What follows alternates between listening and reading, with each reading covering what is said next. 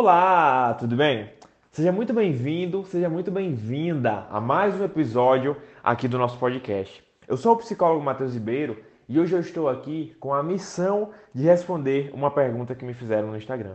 E a pergunta foi a seguinte: Matheus, você como psicólogo, você como especialista, você pode me falar o que é dependência emocional no amor? E com essa pergunta, eu comecei a refletir sobre o quanto muitas vezes algumas pessoas acabam chamando de amor aquilo que é dependência. Então eu resolvi fazer um teste rápido com você aqui, para que você tenha noção se é realmente amor ou que não se trata de uma dependência. Vamos lá? Primeiro, você se afastou de pessoas que eram importantes para você para focar exclusivamente no seu parceiro ou sua parceira? Você mudou suas preferências pessoais para se encaixar na vida dele, mesmo que isso não te faça realmente feliz? Você exige uma declaração de amor a todo o momento. Você se sente inseguro e por isso tenta controlar todos os passos que o seu parceiro dá. Você coloca o seu parceiro como uma prioridade total em sua vida. E muitas vezes deixa até de fazer coisas que é importante para você para fazer aquilo que ele quer?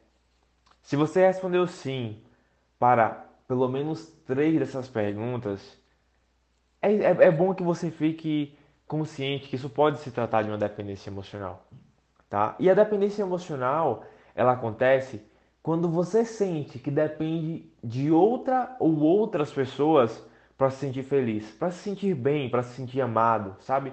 E até mesmo para tomar suas próprias decisões.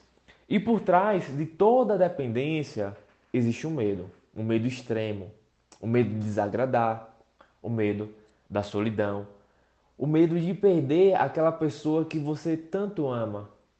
E todo esse medo faz que muitas vezes você acaba acabe tendo comportamentos que são extremamente prejudiciais para sua vida, como esses que eu citei anteriormente.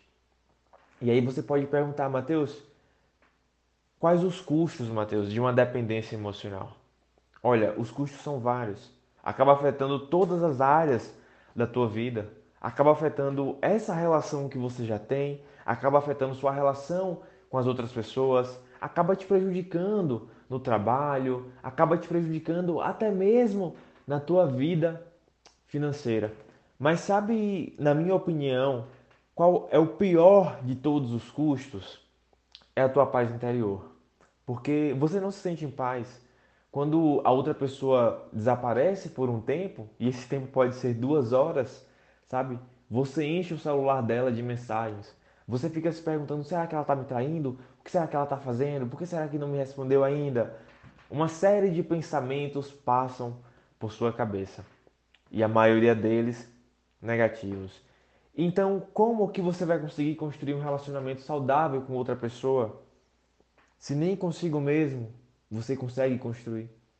Se você não consegue ficar distante da outra pessoa, se você coloca toda a sua felicidade na mão de outra pessoa, fica difícil, não é? E aí você pode perguntar, Mateus, como que eu faço para me livrar disso? E eu poderia te dar uma série de orientações. Orientações que são realmente importantes para você. Eu poderia te falar, olha, Busca reduzir tua autocrítica. Porque eu sei que você se critica demais. É comum isso em pessoas que têm baixa autoestima. É comum essas pessoas se colocarem para baixo. Essas pessoas analisarem todos os erros, observarem apenas todos os erros que elas cometeram ao longo da vida. Eu poderia te falar para fazer isso. Eu poderia te falar também para você buscar aprender a se tornar uma pessoa mais autoconfiante. Sim, e todas essas orientações seriam extremamente válidas para você. Mas sabe qual a melhor orientação que eu posso te dar hoje? Se você percebe que você vem lidando com emoções desagradáveis, se você percebe que você vem construindo relações que não são agradáveis, busca ajuda. Busca ajuda. Essa vai ser a melhor forma de você lidar com essas questões. Porque para para pensar, se você cair e quebrar uma perna, por exemplo, qual a sua ação? Qual vai ser a primeira ação que você vai tomar? Você vai buscar um médico para te ajudar com isso. E quando são questões emocionais, por que você não faz o mesmo?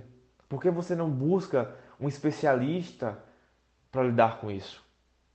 Talvez você acredite que você consegue lidar sozinho, talvez você acredita que vai ser julgado, vai ficar com vergonha.